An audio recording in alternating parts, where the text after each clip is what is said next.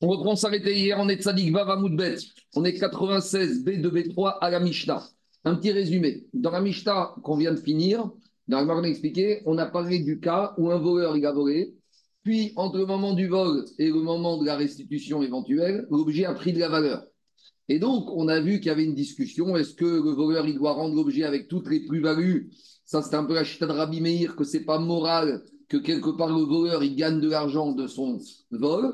Mais on a vu qu'il y a d'autres avis. Rabbi Shimon, Rabbi Houda est motivé par la teshuva du voleur, qu'on va quand même faire des aménagements pour faciliter la teshuva du voleur. Et avec tout ça, justement, Zaki, hier, on a quand même conclu avec Rav Nachman et Shmuel qui ont dit on veut bien faciliter, mais quand on a affaire à un multirécidiviste, ça suffit d'ouvrir les portes. On veut bien ouvrir les portes à quelqu'un qui veut faire teshuva, mais quelqu'un qui est multirécidiviste, au nom de la teshuva, au nom de la takana, il y a des limites parce qu'on a toujours cet équilibre entre le voleur, il facilite la teshuva, et le propriétaire qui est quelque part lésé. Maintenant, on va continuer avec euh, cet esprit-là d'un voleur, mais là, ça va être en sens inverse. Ça veut dire qu'un voleur, il a volé un objet, puis l'objet, il a baissé de valeur.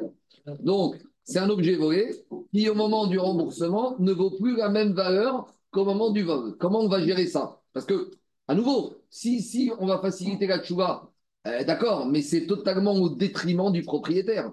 Autant quand, dans l'objet prenait de la valeur, on pouvait dire au propriétaire, toi, tu as récupéré ce que tu avais, ça va, laisse le l'autre faire tes chouvas. Mais ici, si pour faciliter la teshuva, on accepte que le voleur, il a une décote sur, sur la valeur de l'objet à rendre, D'accord, mais euh, le propriétaire, il va se retrouver lésé. Donc, c'est gentil de vouloir favoriser la tchouva de l'un, mais pas au détriment de l'autre. Même si quand Israël arrive rasé, on est tous garants les uns des autres. Ça, c'est bien pour euh, les de Soudash Kishit. Mais Tarès, euh, j'ai aucune raison que mon portefeuille va diminuer pour faciliter la teshuva de l'autre. Alors, il Chilou le connaît pour ça. Parce que si on, va voir, pas de valeur. On va voir, on va voir.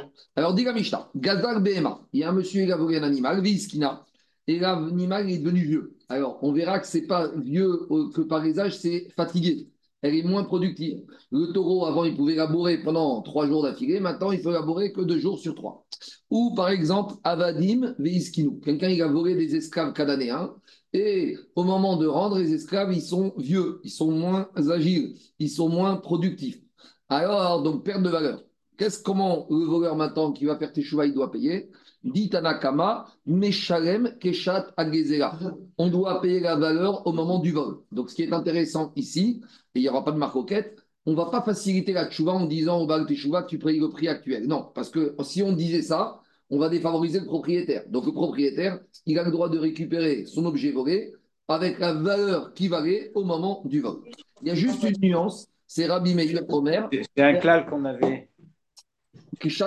Oui, mais ici le clal, ce principe, on a vu qu'on l'a un peu modifié quand il y avait une plus-value pour faciliter la tchouva. Mais ici, c'est pas au nom de la teshuva qu'on va autoriser le voleur à rendre moins que ce qu'il a volé. Le principe, c'est que le voleur, il paye au minimum la valeur au moment du vol. C'est un palier, c'est capé. On ne peut pas descendre en dessous ce prix-là. Donc, s'il y a plus-value, on veut bien faire des réductions pour faciliter la tchouva, mais s'il y a une baisse de valeur, on ne peut pas accepter une baisse de valeur pour le voleur. Rabbi Meir Omer, Rabbi Meir, il va nuancer. Rabbi Meir, il va te dire Be'avadim Omer lo Quand il s'agit d'un esclave, Rabbi Meir dit peut, le voleur, il peut dire au propriétaire Je t'ai volé un esclave, voilà ton esclave. Ah oui, mais quand tu me l'as volé, il était costaud, il était fort, maintenant il vaut moins. La logique de Rabbi Meir, quand on verra dans Mishnah, c'est qu'un esclave est comparé à un terrain. Il y a marqué dans la Torah Otam. La Torah a fait un ékesh entre le terrain et l'esclave. De la même manière qu'un terrain, ça se transmet en héritage, un esclave cananéen se transmet en héritage. Et donc, de la même manière qu'un terrain, ça ne se vole pas. Ça veut dire quoi, ça ne se vole pas? Ça veut dire que le terrain, il reste depuis toujours dans la propriété du propriétaire. De la même manière, l'esclave, il reste, il était toujours la propriété du propriétaire. Donc, même quand il a baissé de niveau, même quand maintenant l'esclave, il vaut moins cher, entre guillemets, c'est le propriétaire qui a perdu de l'argent c'est le propriétaire qui a baissé, qui a perdu de la valeur. Donc pour Rabbi Meir, Rabbi Meir, lui, qu'est-ce qu'il te dit? Rabbi Meir, il te dit l'esclave, c'est comme le terrain. Et si c'est comme le terrain, alors veut dire que l'esclave, il a baissé de valeur dans les mains du propriétaire. Et le voleur, il peut dire au propriétaire, voilà ton esclave. Les Rachamim ne sont pas d'accord. Alors Rachamim, ils te disent non. Les Rachamim, ils te disent un esclave, c'est comme un bien mobilier. Les Chachamim te disent, un esclave, ça bouge. Chachamim te disent, c'est vrai qu'à Torah, a comparé l'esclave au terrain, mais pas sur toutes les règles. Sur les règles de l'héritage, je veux bien, mais tu ne peux pas, au final, disent Chachamim, comparer un terrain à un esclave. Un terrain, c'est pas mobile. Un esclave, ça bouge d'un endroit à l'autre. Donc ici, on a une marcoquette entre Rabbi Meir et Chachamim. Ce n'est pas par rapport à un problème. Est-ce que l'esclave maintenant, est-ce que le propriétaire, il va être lésé ou pas? C'est comment je considère l'esclave. Pour abîmer l'esclave, c'est comme un terrain. Donc le voleur, il peut dire au propriétaire, voilà ton esclave. Les Rachamim, ils te disent non, l'esclave, c'est comme un bien mobilier. S'il y a perte de valeur, le voleur, il doit rendre l'esclave tel qu'il valait au moment du vol. Je continue. Maintenant, on va arriver à des pertes de valeur qui sont, entre guillemets, indépendantes de la volonté du voleur ou inidentifiables, ce qu'on appelle dans l'agma, Ezek Shenonika. On y va. Gazar Madbea Venizdak. À l'époque, les pièces, c'était du métal. Donc, si un voleur il a volé une pièce, puis au bout de deux jours de vol, la pièce, elle s'est fendue. Donc, euh, ça a rouillé. Maintenant, ça s'est fendu. Perot, Il a volé des récoltes et les récoltes, elles ont pourri. Yahin, Virchmis. Il a volé du vin, le voleur, et le vin, il a tourné. Shalem, Keshat, Agezera. Malgré tout, dans tous ces cas de figure, il ne peut pas dire le voleur, c'est le mazal du propriétaire qui est mauvais. Le voleur, il doit rembourser la valeur du vin, de la pièce de monnaie et des récoltes telle qu'elle valait au moment du vol. Par contre, Madbea Venifsal, vous savez qu'à l'époque, enfin comme de nos jours dans certains pays, les pièces, elles étaient convertibles si le gouvernement était d'accord. C'est-à-dire qu'avant le système de Bretton Woods, 1971, quand tu avais un dollar, tu pouvais aller à la Banque centrale américaine, on te donnait l'équivalent en or, ce qu'on avait la convertibilité. mais à l'époque, des fois, les États du jour au lendemain, ils te disaient la monnaie, c'est fini. On n'a plus le droit de la convertir. Donc si maintenant il y a quelqu'un qui a volé une pièce de monnaie, et maintenant, entre-temps, le gouvernement, il a dit cette monnaie, elle ne peut plus la convertir. Alors maintenant, le voleur, qu'est-ce qu'il va dire au propriétaire Je t'ai volé une pièce, et la voilà. Et le propriétaire va dire, mais attends, t'es gentil. Quand tu me l'as volé il y a deux semaines, je pouvais aller à la banque centrale et récupérer l'équivalent or ou argent. Mais maintenant, je ne peux rien faire. Il va lui dire, c'est pas mon problème. Moi, je t'ai volé une pièce. Il y a marqué dans la Torah, Tu dois rendre la pièce. Maintenant, on va faire un procès à la Banque centrale, on va faire un procès au gouvernement. La pièce, maintenant, elle est invalide. D'évaluation, elle ne vaut plus rien. Trouma Venitmet. Il y a un monsieur, il a volé une Trouma et il l'a rendu impur la trouma impure, c'est pas comestible. Mais la trouma impure, c'est pas un dégât qui est apparent. Le morceau de pain, c'est le même morceau de pain. L'impureté, il n'y a pas un tampon dessus, il n'y a pas de changement de visage de l'impure de, de, du pain, de la trouma. Chametz, va. Si un monsieur a volé du Chametz, et quand est-ce qu'il le ramène à son propriétaire? Il a volé du whisky veille de Pessah, il le ramène après Pessah. On sait que le Chametz qui a passé Pessah dans les mains d'un Israël, les Chachamim, ils ont mis un knas, c'est à Sourbéana. Bema, Venitav Daba Avera. Il a un voleur, il a volé un animal, et il y a un goy ou un juif qui s'est prosterné devant cet animal. Et un animal qui a fait l'objet d'Avodazara, il ne peut plus monter sur le misbéar. Maintenant, on peut le shriter à la villette, on peut en faire une côte de bœuf. Mais en tout cas, ce veau, ce taureau, on ne pourra pas le monter sur le misbéar. Dans tous ces cas de figure, au Shenifsera et misbéar, ou si un animal qui n'est plus apte à monter sur le misbéar. Au Shaita Yotsep et Isakel ou il a volé un animal qui maintenant, hein, il doit être lapidé pour différentes raisons. Dans tous ces cas de figure, qu'est-ce qu'il peut dire au propriétaire, le voleur au propriétaire? Omergo are Je t'ai volé une pièce, la voilà. Je t'ai volé la trouma, la voilà. Je t'ai volé un animal, le voilà. En gros, ici, dans chacun de ces cas qu'on va revoir au détail dans ce n'est pas des défauts, ce n'est pas des dépréciations qui sont visibles ou qui sont identifiables. Donc, à partir du moment où ce n'est pas visible ou identifiable, il y a marqué dans la Torah que le voleur il doit rendre ce qu'il a volé. Il va dire, voilà. Dans le même état. Mais le même état, qu'est-ce qu'on appelle le même état ou sera le même état? Donc, ici, a priori. Mais, mais il est Gonef dans ce cas-là.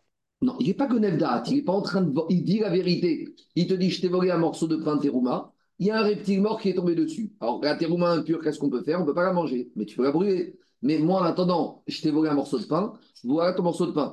Un veau, je t'ai volé un veau, voilà ton veau. Ah ouais, mais tu sais, il y a deux juifs qui se sont consternés devant le veau en disant que c'était leur idole et que maintenant ce veau, je ne peux plus l'amener au Beth Amigdash. Très bien. Bah, t'as qu'à le chriter, t'as qu'à l'emmener à la virette. Donc, pour chacun des cas de figure, je ne vais pas rentrer dans le détail maintenant, la Gemara va prendre chacun des cas, mais l'idée ici, c'est que tout le monde est d'accord pour dire que Are Shelcha Lefanecha. Maintenant, il y aura des nuances. Par exemple, la, la terouma, si c'est le voleur lui-même qui l'a rendu impur avec ses mains, ça, c'est pas ce cas-là.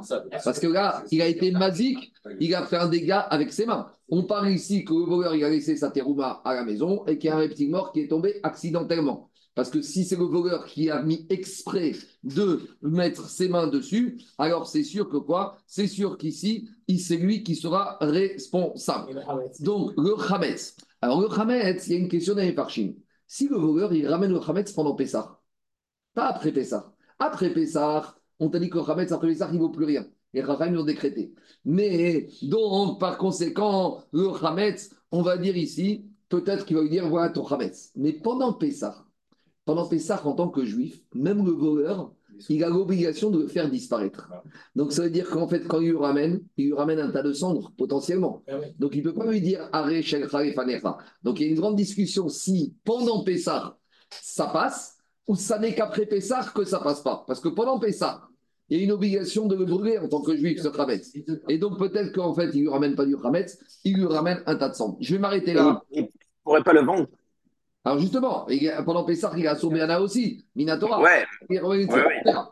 Allez, je ne veux pas, je, je veux pas m'allonger parce qu'il y a beaucoup de, à discuter et le DAF est bon. Et de toute façon, Agmara, il va reprendre chacun des sujets, chacun des différentes notions et au fur et à mesure. Donc, je préfère avancer dans Agmara et C'est après. quand même une question juste, c'est c'est que dans tous les cas qu'on vient de voir, je crois même qu'il y a des exemples de pages d'avant, c'est qu'il y a quand même beaucoup de. de, de- il y a des chinouilles connus sur, la, sur le produit. Et On donc, a dit que les questions n'étaient pas acceptées, là. on pourrait, on pourrait, on pourrait lui, on pourrait dire qu'il lui rend la valeur de l'objet au moment, au moment où il l'a vendu. J'entends, mais. Au moment où il a, il a volé. Alors, deux minutes, je reprends. S'il y a eu un vrai changement, il le connaît. Le vin. Laisse-moi finir, laisse-moi finir, laisse-moi finir. Mais le chinouille qui est connu, ça veut dire que maintenant on te disait, il va garder pour lui l'objet, il va rendre la valeur d'objet. De la même manière ici. Ici, on va te dire, il prend l'objet et il rend la valeur d'objet au moment du vol. D'accord. Par contre, par contre, quand le chinouille, il n'est pas apparent, quand la trouma, elle est passée de pur à impur, tu vois pas de chinouille. Ça s'appelle pas un chinouille. Le chinouille, il n'est même pas dans le shem. C'est de la trouma. Si, ça. Trouma même. C'est pas un grand chinouille. On continue. Un, un veau qui a fait l'objet d'Avodazara, tu peux pas dire que le veau, il a changé. Quand est-ce qu'on a dit que chinouille connaît quand le changement, il y a un vrai changement? Et donc, dans ce cas, le voleur, il acquiert et il ne peut pas dire voilà, ton animal, il est à toi. Mais ici, dans les dernières parties de la Mishnah, un Hametz, le whisky, avant Pessah ou après Pessah, la bouteille de Blue Label, c'est la même. Cependant, il y a un Issour Minatora. Mais la bouteille de Blue Label, tu ne peux pas me dire qu'il y a un chinouille. Le veau, devant lequel deux juifs se sont prosternés, tu ne peux pas dire que le veau, il a changé. Alors peut-être si tu vas me dire que le veau, il est devenu taureau, on a dit ça, c'est un chinouille, comme on verra. Mais un veau, qui a fait l'objet d'une avodazara, une bouteille de whisky pour laquelle 10 jours de Nissan sont passés, ça ne s'appelle pas un chinouille. Donc ça ne s'appelle pas un chinouille. Ça reste la propriété du propriétaire et le voleur, il peut dire au propriétaire Tiens, t'as ton whisky. Et le vin et les prix, il n'a pas combien Le, le vin, prix, ça, on a dit que là, dans ce cas-là, qu'est-ce qu'on a dit? Il doit payer comme on, on verra- comment ça se passera. Mais le vin et les fruits, on verra. Parce qu'on peut dire aussi, les fruits, ils n'ont pas changé. Ça reste de fruits. Et, le destin normal des fruits, c'est d'évoluer. Quand est-ce qu'on appelle un changement? C'est je prends un morceau de bois, je le ponce. Ton morceau de bois, si tu ne l'avais pas poncé, il n'aurait pas été poncé tout seul. Donc là, je peux dire que quand j'ai poncé, poncé, c'est un chinouille. Mais des fruits, le cheminement d'un fruit, c'est de pourrir. Donc, ce n'est pas un chinouille, véritablement. C'est des fruits qui ont un peu plus d'âge qu'il y a une semaine. On continue. Mais on va reprendre tous ces cas. On y va. Amara papa. Quand on te dit qu'un voleur, il a volé un animal qui a vieilli, Papa, il te dit, ce n'est pas une question d'âge. C'est pas que maintenant, la vache, elle a 8 ans, alors que l'année dernière, elle avait 7 ans et demi. Et elle a un filou karcha. Même si elle n'a pas vieilli véritablement, elle est encore dans sa jeunesse mais elle est moins productive. Ça veut dire que quoi? Ça veut dire que maintenant, elle est plus efficace comme avant. Alors, dans ce cas-là, hein, même dans ce cas-là, il devra payer comme la valeur au moment du vol. Demande Agmarave à Ananis Kinatnan, mais pourtant la Mishnah, on a parlé de Zikna. Zikna, c'est caniré que la vache, elle a vieilli au niveau âge. Dit Agmara, Kachasha Kegon Iskina, Dego Adar Bari. Le- La kavana de la Mishnah, c'est te dire qu'on a affaire à une vache, pas qui a vieilli, mais qui s'est affaiblie. Et l'affaiblissement, c'est comme l'âge. Ça veut dire, c'est quoi l'idée? C'est que si la vache, elle s'est affaiblie momentanément, si on vient voir un vétérinaire, et que le vétérinaire, dit que monsieur, il a volé une vache, et que maintenant, il a affaibli, mais dans une semaine, elle va retrouver sa vigueur, Et là, le voleur, il n'est pas obligé de payer comme la valeur au moment du vol. Il peut lui rendre la vache. Et la kavana de la Mishnah, c'est que la vache, elle s'est affaiblie de façon définitive, irrémédiable. De la même manière qu'une vache qui est âgée, elle ne peut pas revenir. jeune. De la même manière, une vache qui a vieilli, qui s'est affaiblie, c'est un affaiblissement définitif. C'est bon? On continue. Maintenant, on continue. Maintenant, avec une nuance. Si le voleur, il a tellement fait voler la vache, il a tellement fait travailler la vache qu'elle s'est affaiblie, là, c'est la responsabilité du voleur. Ce n'est pas un affaiblissement qui est naturel. On continue. Dit Gmara. Amare Markasha de Rabbi Yochanan. Alors, il a dit, Markasha, le fils de Rachizda Arashi. Voici ce qu'on a dit au nom de Rabbi Yochanan. Afilou Ganav Tari. Si le voleur, il a volé quand il était un, un agneau. Venasa, il est devenu bélier. Eger Venasa Shor. Il a volé un veau et avec l'âge, il est devenu taureau. Naase Shinui Beyado. Ça, ça s'appelle un Shinui, parce qu'il y a un Shinui Hachem, il y a un Shinui dans la vigueur, Vekenao. Et on a déjà dit que le voleur, il a déjà acquis pour lui ce taureau. Et donc, si Tavach si après il a shrité ou il a vendu, on avait dit que quand un voleur, il, vo- il vole, puis il shrite et il vend, il est x4, x5. Voilà. Ici, il ne sera pas x4, x5. Pourquoi? Shego ou Tovear, Shego ou. Ce qu'il a vendu ou ce qu'il a shrité, c'était déjà lui. Donc, il payera x2 et pas x4, x5, on a déjà vu ça hier. Gavré. Alors il lui a dit Pourquoi tu m'as donné cet enseignement au nom d'un autre Amora? Aoumi. Cet enseignement, il faut corriger. On a déjà vu exactement plus haut et dans l'autre chapitre d'avant que c'est Rabbi Ira qui a dit que ce changement d'état du veau qui est devenu taureau fait que le voleur devient propriétaire. Et s'il a chrité ou il a vendu, c'est le sien qui l'a chrité. Très bien. Donc, on revient maintenant à la Mishnah. Rabbi Meir Omer, Bavadim Omergo. Donc, dans la Mishnah, on a vu une marcoquette. Quand un voleur, il a volé des esclaves cananéens, et que maintenant, les esclaves cananéens, qu'est-ce qui s'est passé? Ils se sont affaiblis. Alors, est-ce que le voleur, il doit payer la valeur de l'esclave au moment du vol, ou il peut dire au propriétaire, voilà ton esclave Alors, on a vu qu'à marcoquette, en fait, entre Rachamim et Rabbi Meir, pour Rabbi Meir, un esclave, c'est comme un terrain. Donc, de la même manière qu'un terrain se va ou pas, Rabbi Meir dit que le au propriétaire, voilà ton esclave, et Rachamim n'était pas d'accord. Maintenant, comme qui on tranche la halacha? Donc, à nouveau, c'est vrai que la Torah a comparé les esclaves au terrain. Mais est-ce que cette comparaison, est totale pour toutes les règles de la Torah ou non? Pour Rachamim, il y a une nuance. En matière d'héritage, c'est pareil. Mais en matière, on va dire, de mobilité, je ne peux pas dire qu'un esclave, c'est comme un terrain. Un esclave, ça bouge. Donc, c'est comme un bien mobilier. Et pour Rabbi Meir, lui, il te dit non. Le Ekech, la comparaison, la juxtaposition de la Torah, fait que esclave égale terrain, avec toutes les conséquences que ça peut avoir. Il y a des conséquences sur la transmission de l'héritage. Il y a des conséquences sur les kinyan. Il y a des conséquences sur le vol. Il y a des conséquences sur les serments. Parce qu'on verra qu'on ne peut pas demander à quelqu'un qu'on a signé au Beddin de jurer sur un terrain. Pourquoi C'est des règles qu'on va voir tout de suite? Alors maintenant, comme qui on tranche la lacha Amarav Chaina Baravdini Amarav, alacha qui Rabbi Meir.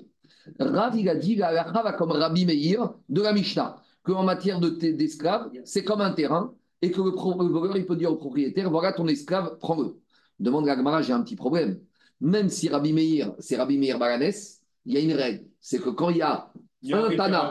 Face à la majorité, la halakha va comme le Rabim. Il y a Rid et Rabim. Or, Dans la Mishnah, on a Chachamim et Rabbi Meir.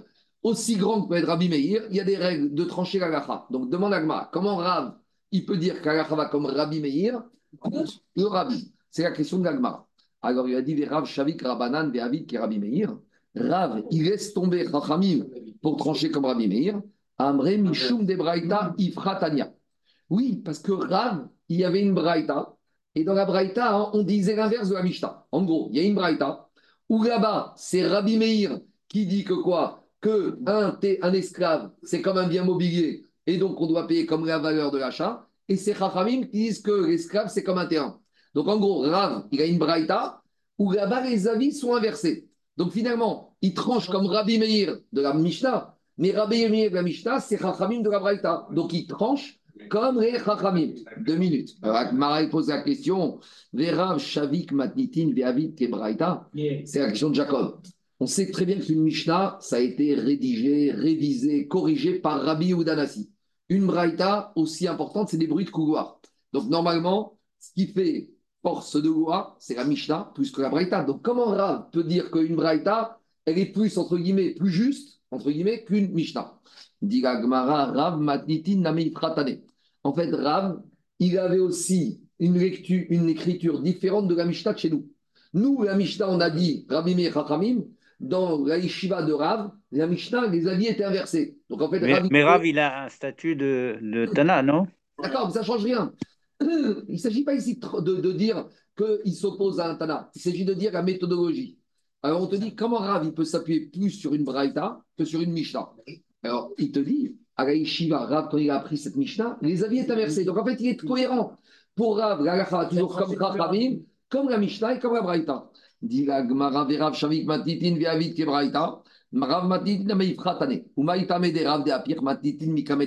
Alors pourquoi Rav il a changé la Mishnah à cause de la Braïta? En gros, lui, il te dit, Rav, comme la Braïta me dit quelque chose, j'inverse la Mishnah pour que la Mishnah soit cohérente avec la Braïta. Et dit j'ai la Braïta et je change la Mishnah, je l'inverse les avis pour que la Mishnah soit cohérente avec la Braïta. Mais c'est pas comme ça. Ça aurait dû être l'inverse. Il aurait dû inverser la Braïta par rapport à la Mishnah. Il dit Gagmara, il y a un problème ici.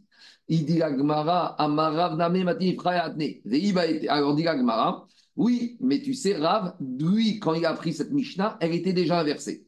Dans le bon sens. Et deuxième réponse possible. Et deuxième réponse, Olivier. Veiba ma deuxième réponse. Ima pir. En fait, la Mishnah, elle n'était pas bien écrite. Mais comme il n'avait pas une braïta qui était écrite de façon inverse, deux braïtot, donc quand il y a deux braïtot, là, ça obligeait Rav à inverser la Mishnah. C'est vrai qu'une braïta contre une Mishnah, ça ne fait pas le poids. Mais deux braïtot, c'est trop important, ça s'impose, pour dire finalement, comme la braïta, les avis étaient inversés, j'inverse aussi la Mishnah, c'est juste une question de procédure. Alors la première braïta, on l'a vu, la deuxième braïta, c'est laquelle? Alors dit la Gemara d'Etania. Par contre, c'est des braïtotes vérifiés ou les Euh, braïtotes on ne sait pas. A priori, c'est les braïtotes de Rabbi Chiel, Rabbi Ocha qui étaient vérifiés. A priori, parce que sinon, hein, on s'en sort pas. Il faut dire. D'accord, il faut dire comme ça, parce que sinon, c'est sûr que ça ne fait pas le poids malgré tout. Et où est cette deuxième braïta? D'Etania. La deuxième braïta, il dit comme ça. Amarif para berhamor veyagda.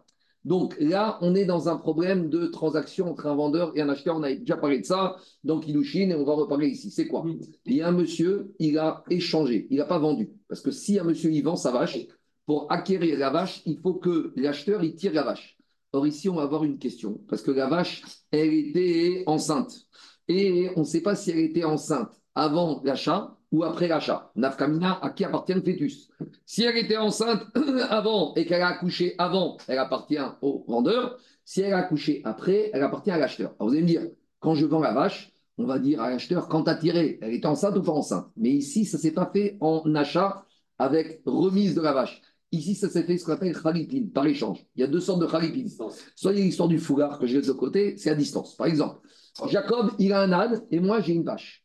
On va dire on échange. Alors, je n'ai pas besoin que moi, j'acquière l'âne et que Jacob, il tire la vache. Dès que moi, j'ai tiré l'âne chez moi, en tirant l'âne, automatiquement, même si Jacob n'a pas tiré la vache, la vache lui appartient déjà. Tout ça pour dire quoi? Quoi? Parce que c'est un échange. En fait, le Kinyan, il se fait. C'est- Non, j'ai une action que moi, j'ai fait rentrer l'âne chez moi. En faisant rentrer l'âne chez moi, même si la vache n'est pas sortie, elle est déjà à lui. Et tout ça, ça me permet de dire que comme ça s'est fait comme ça, Jacob ou moi, on n'est pas certain à coup sûr à quel moment la vache a accouché. Donc maintenant, le problème, c'est la chose suivante. Transaction, il y a eu transaction. Mais maintenant, personne ne sait si la vache, elle a accouché avant la vente ou après la vente. Non, tu veux plutôt assimilé, tu veux dire. euh. Non, non, non, elle, elle était enceinte. Ouais. Si elle a accouché avant la vente, le veau appartient au vendeur, parce qu'il n'a vendu qu'une vache. Si elle a accouché après la vente, le veau appartient à l'acheteur, parce que l'acheteur, il a acheté la vache avec tout ce qu'il y avait dedans. Maintenant, on ne sait pas ce qui s'est passé. Comment on gère ça? Bon, bien sûr, le vendeur, il va dire qu'elle a accouché avant, et l'acheteur a accouché après. Comment on gère ça? Alors, on y va. De la même manière, il y a eu le même système de vente avec une servante cananéenne. Donc, à nouveau, la servante cananéenne était enceinte d'un petit esclave cananéen, le petit négro. Donc, à qui il appartient le petit négro? Est-ce qu'il reste dans les mains du vendeur ou c'est un actif? Ou il, reste, ou il devient dans les mains de l'acheteur? Alors, comment on gère ça? Zéomer Birchuti Yagda. C'est quoi le cas? L'acheteur, il dit que quand elle a accouché, il était déjà propriétaire de la vache ou de la servante. Et on dit au vendeur, qu'est-ce que t'en penses, toi? Lui, il se tait. Il ne sait pas. Je ne sais pas, il se tait. Comment on analyse le silence? Alors, d'après Rachid, c'est Bari et Shema Bari Adif. Le vendeur, l'acheteur, il est sûr de lui, et le vendeur, Un il ne sait pas. Quand j'ai un sûr et un peut-être, on va avec le sûr. D'après Tosfot, comme il se tait, Shtika Kyoda, le silence, vaut reconnaissance. Très bien. Donc. Attends, attends, il n'y a pas de Zomer Bishoté Rave Oshotek, Zachaba, donc c'est l'acheteur qui a acquis. Zéamar. Si on a deux qui sont très honnêtes, l'acheteur et le vendeur, ils te disent Nous, on n'était pas là, on ne sait pas. L'acheteur, qu'est-ce qui s'est passé Qu'est-ce que je ne suis, pas- suis pas prophète, je ne peux pas t'inventer. Le vendeur, je ne suis pas prophète, je ne peux pas t'inventer. Qu'est-ce qu'on fait? On fait comme Soumchrous, Yacharoku. On divise le veau en deux, on divise la valeur du petit négro en deux, et chacun prend sa moitié. On continue. Zéomer Birchuti, Zéomer Birchuti. Ça, c'est là que les problèmes commencent. Le vendeur, il dit Je suis sûr que la vache, elle a accouché avant la vente. Je suis sûr que c'est que j'avance. Et l'autre, il dit Je suis sûr. Donc là, on a un principe. En attendant, c'est qui qui est aux fesses? C'est le vendeur. Le vendeur, il a le petit veau dans ses mains. Donc, Amotzi Mechavero, Ala Vareaya. Mais, mais, mais, L'acheteur qui a le petit veau. non, le veau, maintenant, bah, ça change rien. L'idée, c'est Euh, Monsieur il a l'inversé. alors, on va dire ici, l'idée, c'est la chose suivante. Chez qui se trouve le petit veau, c'est l'autre qui doit amener la preuve. En attendant, celui qui tient le veau, il doit jurer que ce qu'il dit, c'est vrai. Et qu'est-ce qu'on te dit là-bas? Ishava Amorer chez Birchuto. Le vendeur qui dit que maintenant le veau est chez lui, il va dire qu'il va devoir jurer. Il y a chez Birchuto, il y a le da que il a accouché chez lui. Les filles, chez chez. C'est la paracha de la semaine, paracha de Mishpatim. Bon, il n'y a pas de hasard. hein. Vous savez, quand on étudie Babakama, il y a bien la semaine de Mishpatim, on tombe dedans. Parce que dans Mishpatim, Babakama, chaque page, c'est la paracha de la semaine. Donc, dans la paracha de la semaine, qu'est-ce qu'il y a marqué? Il y a marqué que celui à qui on réclame, il jure et il ne paye pas, il garde. C'est-à-dire que le, celui qui a le petit par exemple, le vendeur, il va dire Je jure, ça s'est passé chez moi, et il garde le veau. Très bien. Maintenant, on voit de là que quoi que pour Rabbi Meir, il va jurer. Donc, soit le vendeur du veau, il va jurer, soit le vendeur de l'esclave va jurer. Donc, on voit que pour Rabbi Meir, même sur un esclave, on jure. Viennent Chachamim et ils apprennent ça d'un pasouk, qu'on ne jure ni sur les terrains, ni sur les esclaves. Pourquoi? Parce que Chachamim, ils sont d'orège du pasouk de Mishpatim, on ne jure que sur des biens mobiliers, pas sur des êtres humains ou pas sur des terrains. Nous, qu'est-ce qui nous intéresse ici? C'est que pour Rami Meir, si on jure sur un esclave, c'est qu'un esclave, c'est comme un bien mobilier. Donc voilà la deuxième braïta qui disait, on apprend que Rav apprenait qu'un esclave, c'est comme un bien mobilier, et la halacha va comme ça par rapport à, comme Chachamim, qui disent que c'est pas un bien mobilier. Donc, dit Agmara, Hay halacha ke Rabbi Meir, halacha ke Rabbanim Bayare. Donc, Rav, il aurait dû dire que la halacha comme Rabbanan. Dit Agmara, Afrika Amar, les maïs de Afritu, Vetanitu, halacha ke Rabbi Meir. Comme on vous avait inversé la Mishnah, donc les avis sont inversés. Donc, je dis que dans la Mishnah, va comme Rabbi Meir, mais en fait, à la place de Rabbi Meir, il faut inverser, la halacha va comme Chachamim. Donc, Maskanat Advarim. Pour Rav, la halacha va comme Chachamim, que les esclaves, c'est des biens mobiliers et que le voleur, il doit payer comme au moment du vol. Et il ne peut pas dire au propriétaire, tiens ton esclave, c'est comme un terrain. Voilà tout ce qu'on a dit. Maintenant, attaque Agmara. Oumia Amar Rav, Avdak et Mekarka et. Comment Rav, il a pu dire que quoi? Comment Rav, il a pu dire que les esclaves, c'est comme des terrains? Rav. Pourtant, Rav, qu'est-ce qu'il a dit? Vea Amar Rav Daniel Barkatina Amara. Pourtant, Rav Daniel Barkatani, il a dit au nom de Rav. Atokev Beavdo Shechavero. Vea Sabo Melacha Pato. Quelqu'un, il a bloqué l'esclave de son ami. Il y a un esclave de. Anthony m'a envoyé un cadeau avec son esclave. L'esclave, il arrive chez moi à la maison, il me remet le cadeau. Qu'est-ce que je fais? Je ferme la porte. Je lui dis, mon petit esclave, maintenant tu vas travailler pour moi. Bon, c'est un voleur d'esclaves. Maintenant, qu'est-ce qu'il dit, Rav Tu veux laver la voiture? Alors, pas tout. Alors, je vois maintenant Anthony vient, il me dit Dis-moi, hey, oh, tu l'as utilisé pendant une journée, paye-moi. Non, je ne suis pas patron de payer. On verra qu'on est dans un cas particulier. C'est que chez Anthony, il ne bossait pas. Anthony, il a des esclaves qui ne bossent pas. Ils sont au chômage. Donc, étant donné que je pourrais lui dire C'est quoi l'idée? Vous savez qu'il y a un principe qu'on avait vu plus haut chasser. Quand il y en a un qui profite et qu'on ne perd pas, ça c'est l'argument favori de tous les religieux. J'ai occupé ta maison, de toute façon, il n'était pas vendu, il n'était pas occupé, tu faisais rien, qu'est-ce que ça te dérange? J'ai pris ta voiture, ça ne te dérange pas, tu t'en servais pas, tu étais parti en vacances. Donc, qu'est-ce qui se passe? Moi, je dis à Anthony, de toute façon, tu étais en vacances, tes esclaves, tes esclaves, ils faisaient rien. J'en ai profité pour me garder à la maison, pour me laver la voiture et pour me faire le ménage. Qu'est-ce que ça te dérange? En tout cas, qu'est-ce qu'on voit de là? Si maintenant on dit comme ça, si Rav Rabota, il voudrait dire qu'un esclave, c'est comme un terrain. Donc un terrain, ça ne se vole pas. Si un terrain, ça ne se vole pas, ça veut dire que depuis le début, il est dans les mains du propriétaire. Donc c'est-à-dire que cet esclave que j'ai utilisé d'Anthony, c'est pas mon esclave à moi, c'est l'esclave à lui. Et si c'est son esclave à lui, à Maï, pas tour. Pourquoi je ne dois pas lui payer l'indemnité J'ai profité de son bien. Birchouté des marais kae. Réponds à ce que je vous ai dit. Même si je dis que quoi? Que l'un esclave, c'est comme un terrain. Et que l'esclave, il appartient à Anthony. Mais ici, tu sais pourquoi je suis dispensé de payer? Parce qu'Anthony n'utilisait pas son esclave.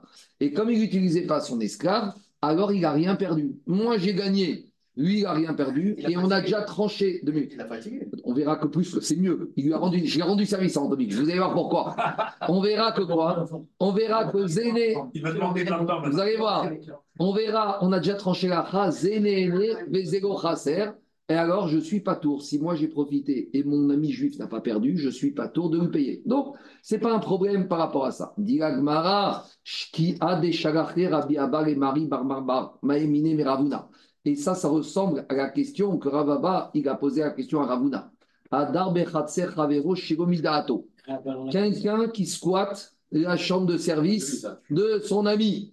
Alors, est-ce que maintenant, il débarque le propriétaire et il n'est pas au courant? Il ne lui a pas demandé avant. Pourquoi? Parce qu'on a déjà expliqué, quand on avait vu ça, c'est tout le plus au début de la série. Avant, le propriétaire, il peut s'opposer. Mais une fois que ça a été fait, Bédi Avad, si BMS, il n'y a pas eu de compteur d'électricité, de gaz, il n'y a pas eu de dépréciation, le squatteur, il peut dire au propriétaire, qu'est-ce que ça te dérange? Des fois, il y a des gens, ils ont vendu une chambre de service et pendant un mois, elle est vide et ils ne vont pas la louer parce que de toute façon, on attend remise des clés. Pendant un mois, ça te dérange quoi? J'utilise pas l'électricité, j'utilise pas le gaz, il n'y a rien. Il n'y a rien. De toute façon, cette maison, cette chambre, tu l'as servie, tu l'as vendue, elle est toute pourrie. Qu'est-ce que ça te dérange? Alors, il lui a dit, est-ce qu'il doit payer ou pas?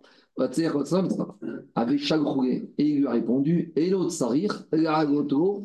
À nouveau, avant l'occupation par le squatteur, le propriétaire, il peut s'opposer. Ça, c'est ce qu'il dit au son dans Bavatra. Mais une fois que ça a été fait, il y a un principe qui s'appelle Zénéné, les Donc il lui a répondu. De la même manière qu'on voit que Zénéné, pas tour de payer, quand Anthony m'envoie son esclave et que son esclave n'est pas occupé par Anthony, si cet esclave j'ai utilisé, pourquoi tu veux que je lui paye de l'argent Demande à Gmara, mais comment tu compares les cas Comment tu compares les cas? Rappelez-vous ce qu'on avait dit pour l'immobilier.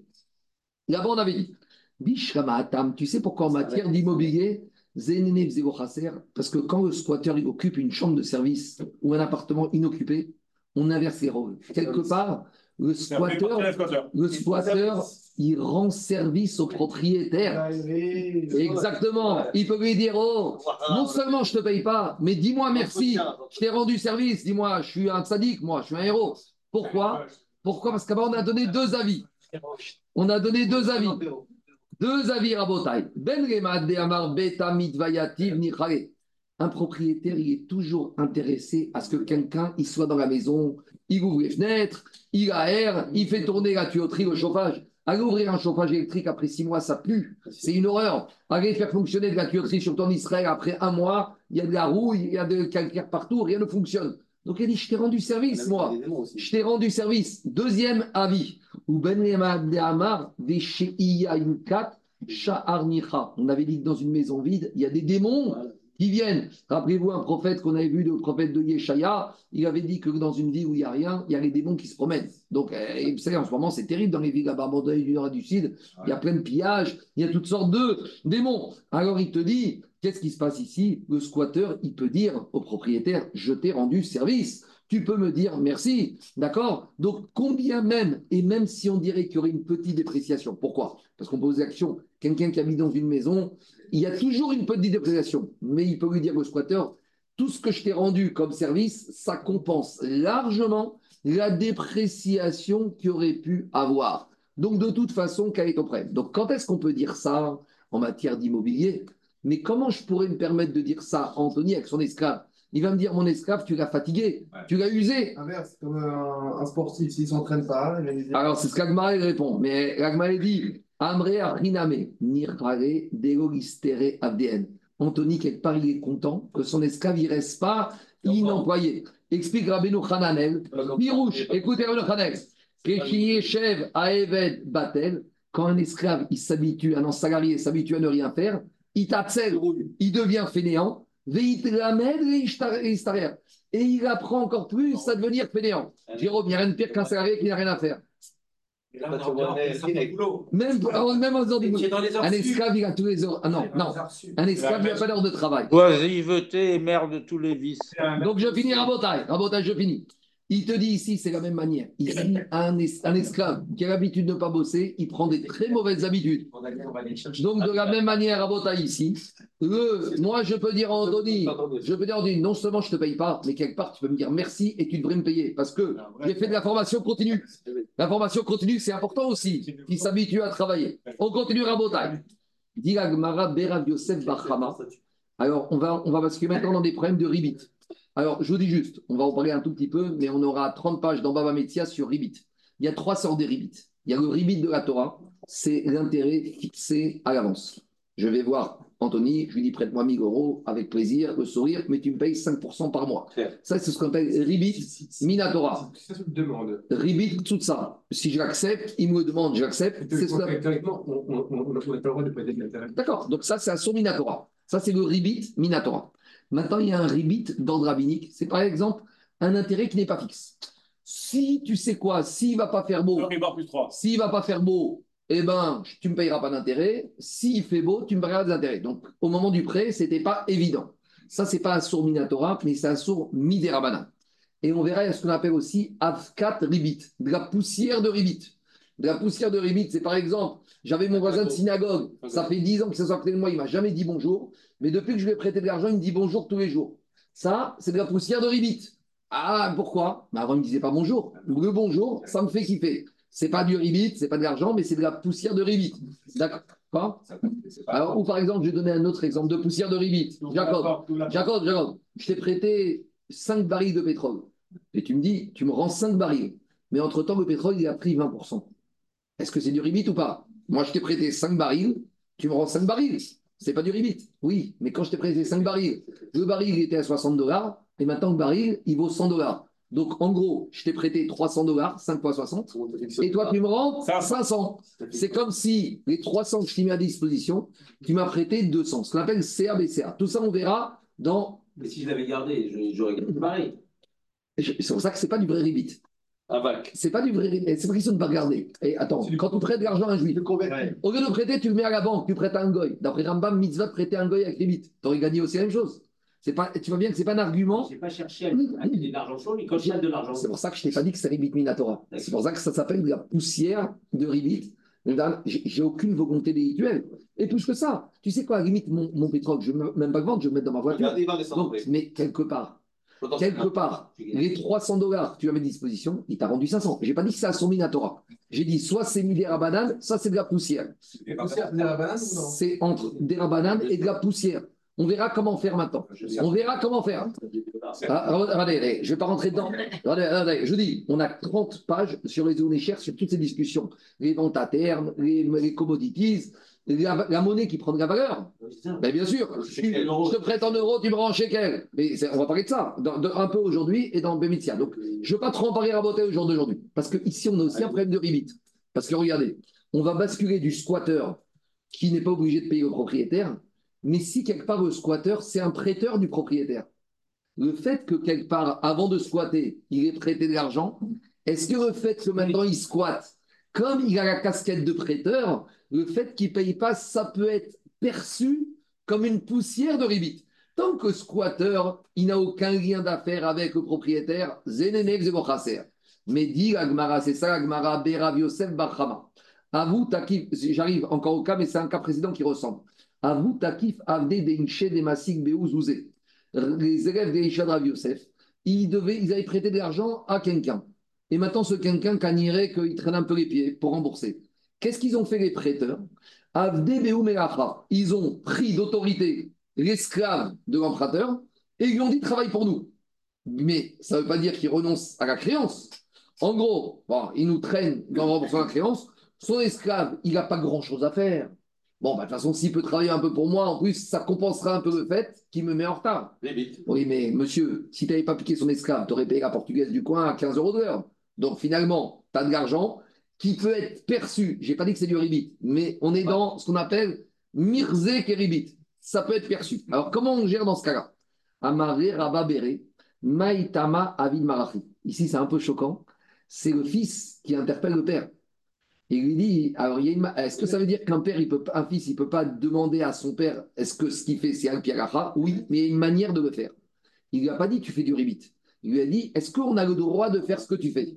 Donc, bien sûr, c'est émettre, mais même quand on veut, entre guillemets, euh, poser des questions à son père, il y a une manière de le faire. Parce qu'ici, c'est quoi? Ici, c'est que c'est Rama et Diragma Amare Rabba Bere. Son fils Rabba, il lui a dit, Maïtama, pourquoi Avid Mar Donc, explique le Rajba, tu dois être recherche le problème de Ribit.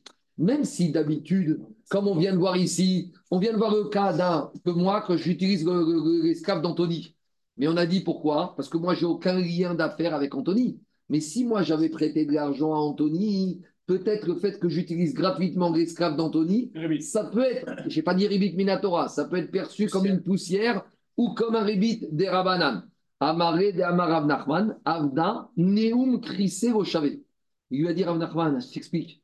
Anthony, tu sais combien il vaut son esclave? Si je devais louer, il vaut 20 euros par jour. Tu sais, moi, je lui ai amené au restaurant, je lui ai donné à manger pour 30 euros par jour. C'est-à-dire que rien que ce que je l'ai nourri, ça vaut plus que ce que j'avais dû me payer pour la journée. C'est-à-dire que ne crois pas que j'ai profité. Parce qu'au final, au final, il m'a coûté plus cher que le bénéfice que j'aurais pu en retirer si j'avais payé une femme de ménage.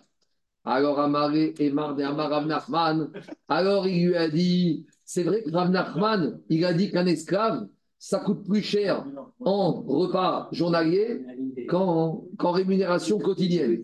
Mais il lui a dit, peut-être Rav Nachman, quand il a dit ce principe, il parlait de certains types d'esclaves, Kegon Daru Avde. Peut-être Rav Nachman, il parlait par rapport à son esclave Daru. Et l'esclave de Rav Nachman, c'est un sougar, des marquis de Bekoubi mais il ne trahit pas grand-chose. Et lui, c'est vrai que si on veut le louer à la journée, il ne veut pas grand-chose. Et donc, lui, ça coûte plus cher de le nourrir que de le louer. Mais il lui a dit, son fils, à son père, ou Avdé, moi j'ai des esclaves, ils bossent énormément. Et si tu lui bosses la journée, il va rapporter, si tu avais dû le payer, il aurait coûté beaucoup plus cher que la ration quotidienne que je dois lui donner à manger. Donc il lui a dit, t'en profites. Amaré Anna qui Rav Daniel Svirali. Il a dit, moi je pense comme Rav Daniel qu'il a déjà dit Rav Daniel, Rav Daniel Bar Rav Katina. C'est rare de trouver Rav Daniel. Rav Daniel, on ne le trouve pas souvent dans la Gemara. Il est rare. Mais Amar Rav Daniel Bar Rav Katina Amar Rav. Il a dit Rav Daniel au nom de Rav. On a les deux aujourd'hui. Regarde, correction du mal, écrit Marcelo. Atokef, Beavdo Shel Chavero, Beasoabo Meacha, Patour. Il lui a dit on a déjà vu au Caprio que celui qui utilise l'esclave de son ami à titre gracieux, il n'est pas obligé de payer Zenel de la Chasser. Allemagne, Chave, Degogis, Tereavde. Donc il lui a dit de la même manière ici, moi quand j'ai utilisé l'esclave de cet emprunteur, finalement je lui ai rendu service parce que au moins je l'entretiens l'esclave.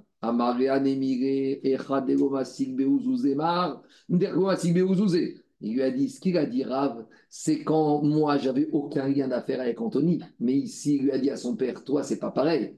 Tu utilises l'esclave, certes tu rends service à un propriétaire, mais comme le propriétaire c'est ton débiteur, Marc Evan Demasil Beouzouze, Mirze Keribi. Un regard extérieur va penser que tu es en train de facturer du ribit. Des Amar Rav Yosef Barmignoni Amar Rav Nachman. Parce que Rav Yosef a déjà dit au Rav Nachman. Afal pi Shamru Adar Bechatser Chavero Shiromidato C'est vrai qu'il a déjà dit Rav Nachman qu'on a dit plus haut qu'un squatteur qui occupe un appartement et que le propriétaire ne paye rien, il paye rien, le squatteur n'est pas obligé de lui payer. Mais à quelles conditions? C'est quand il n'y avait aucun lien d'affaires entre le squatteur et le propriétaire. Par contre, il va où zéro Si le squatteur il était créancier du, débit, du propriétaire, ça veut dire qu'à l'autre Sahara, il a dit le squatteur, il doit payer un loyer au propriétaire. Donc le fils, il a mis un peu en difficulté son père. Il a dit donc comment tu utilises l'esclave de ton débiteur, Amaré lui a dit le père, Adrabé. Donc, je ne savais pas, tu as raison, je vais arrêter. Donc, ça veut dire que maintenant, je vais libérer l'esclave. Question est-ce qu'il doit rendre l'argent?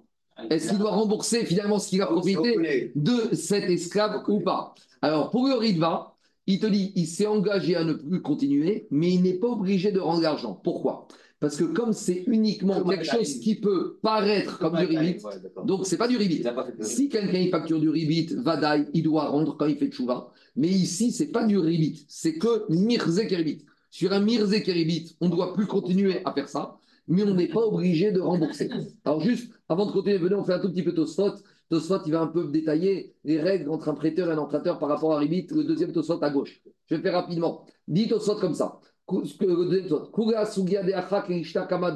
Toute cette sugia, on la verra dans la Maintenant, tsarich iou. Er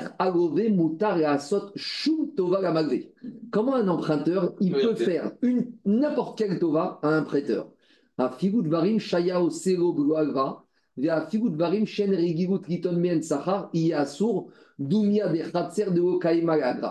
priori, même des choses que l'emprunteur faisait avant, et a fortiori des choses que l'emprunteur ne faisait pas avant, et des choses qu'on n'a pas l'habitude de faire gratuitement. Kegon, Reachil, Souso, Shia, Surafiu, Kokachoavo, Shebravachia, Mashiro, Imken Yoter Mida, Yeshko, Izer, Yagove, Shria, Sermagve, Shum, Ana. Il te dit, en matière de pré-emprunt, on est tellement sensible à Rivit que l'emprunteur, même si avant, l'emprunteur, il prêtait son cheval, sa Ferrari au prêteur, maintenant, il ne peut pas la prêter. Parce que le fait qu'il y ait un prêt-emprunt, ça crée quelque chose. C'est plus comme avant. Et donc, a priori, dit au dans un premier jet, même ce qu'il faisait avant, qu'il y ait un lien entre eux, il ne doit plus continuer à le faire. Tosfot, il te dit, attends, deux minutes. Il faut nuancer. Dafka mire des pharésia ve'af shatouva. Uniquement des choses qui soient vues au-dessus de tout le monde. Kegon Comme on a vu ici. Habiter dans la cour, dans la chambre de bonne de l'emprunteur, ou lui emprunter son esclave. Aval et Ashigo Kerav, ou Afigu Suso.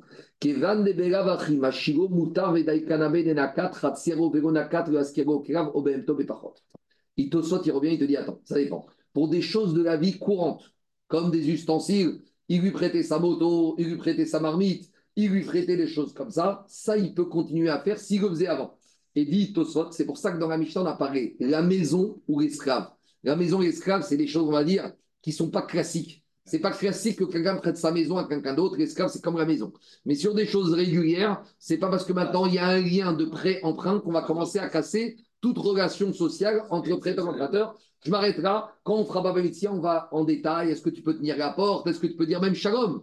Quelque part, est-ce qu'on est bien d'accord que de ne pas avoir limite avec personne oui, d'accord, mais c'est pas si simple que ça. Parce que des fois, le ribit, euh, Olivier, le ribit, il s'impose à toi. Tu as, prêté, euh, as prêté 10 kilos d'entrecôte à un concurrent à toi qui était en manque. Très bien, d'accord. Maintenant, tu lui demandes de te les rendre. Il te les rend six mois après. Entre-temps, votre côté, il a pris 30%. C'est du ribit ou c'est pas du ribit? Bah, Le, ribit, il s'invite dans la vie de tous les jours. Euh, je t'ai prêté, tu vas prêter des, tu vas demander, j'ai ma fille qui parle d'Israël, tu as des chèques à me prêter. Tu me les prêtes au jour d'aujourd'hui. Je sais pas, on a combien On est à 4. D'accord Maintenant, dans une semaine, je te les rends et le chèque, il vaut plus cher. Il y a du ribit, il n'y a pas de ribit. Tu comprends? Et est-ce que je peux te rendre des euros ou je dois te rendre des shekels La vie, elle s'impose, le ribit, il s'impose dans la vie courante. On n'est pas en autarcie. On vit tous ensemble. On continue. Abondaï. Diagma, Itma. On a enseigné au Betamidrash. Ato kev sminato shel Quelqu'un, il a piqué le bateau de son ami. Et avec ça, il est parti pêcher. Il a fait un travail avec le bateau. Alors maintenant, il n'a pas fait ça avec l'autorisation du propriétaire du bateau. Est-ce que c'est un voleur ou c'est un emprunteur? Est-ce que c'est un voleur ou un emprunteur? Un emprunteur, il doit payer le loyer. Un voleur, il doit payer la dégradation de l'objet. Comme on a vu dans la Mishnah, quand tu vends un objet, tu dois rendre comme il valait au moment du vol. Donc, par exemple, c'est quoi la différence? J'ai volé un bateau, 1000 euros. Maintenant, ce bateau, si je l'avais loué, il m'aurait coûté 200 euros. Mais maintenant, ce bateau, quand je le ramène, quand je fais chouva, il a 300 euros de dégâts matériels.